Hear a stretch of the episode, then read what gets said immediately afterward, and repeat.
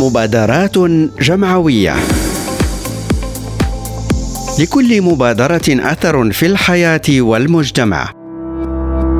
ولكل فكرة بصمة في الحاضر والمستقبل.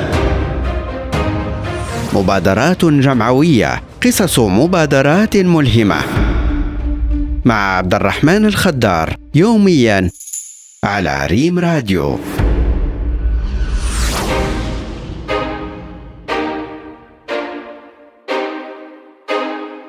بإقليم بني ملال تم إطلاق حملة إيواء. الفئة التي استهدفتها هذه الحملة هي الأشخاص بدون مأوى. فمنذ إطلاقها مع موجة البرد التي عرفها إقليم بني ملال استفاد عدد كبير من الأشخاص من مراكز الإيواء التي توفرها هذه الحملة بمدينتي بني ملال وقصبة تادلة وذلك بمبادرة من المنسقية الجهوية للتعاون الوطني لجهات بني ملال. وذلك بمبادرة من المنسقية الجهوية للتعاون الوطني لجهات بني ملال خنيفرة. هذه الحملة تم إطلاقها بدعم من صندوق المبادرة الوطنية للتنمية البشرية ومختلف مكونات القطب الاجتماعي وذلك بعد انعقاد اجتماعات اللجان الإقليمية والمحلية لليقظة الاجتماعية والتتبع في إطار الجهود المبذولة لمواجهة التداعيات المحتملة للتساقطات المطرية والثلجية وموجة البرد في هذه الجهة.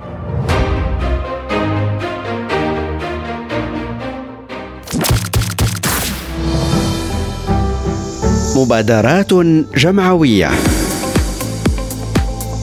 لكل مبادرة أثر في الحياة والمجتمع.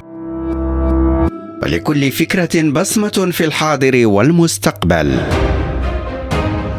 مبادرات جمعوية. قصص مبادرات ملهمة. مع عبد الرحمن الخدار يوميا على ريم راديو.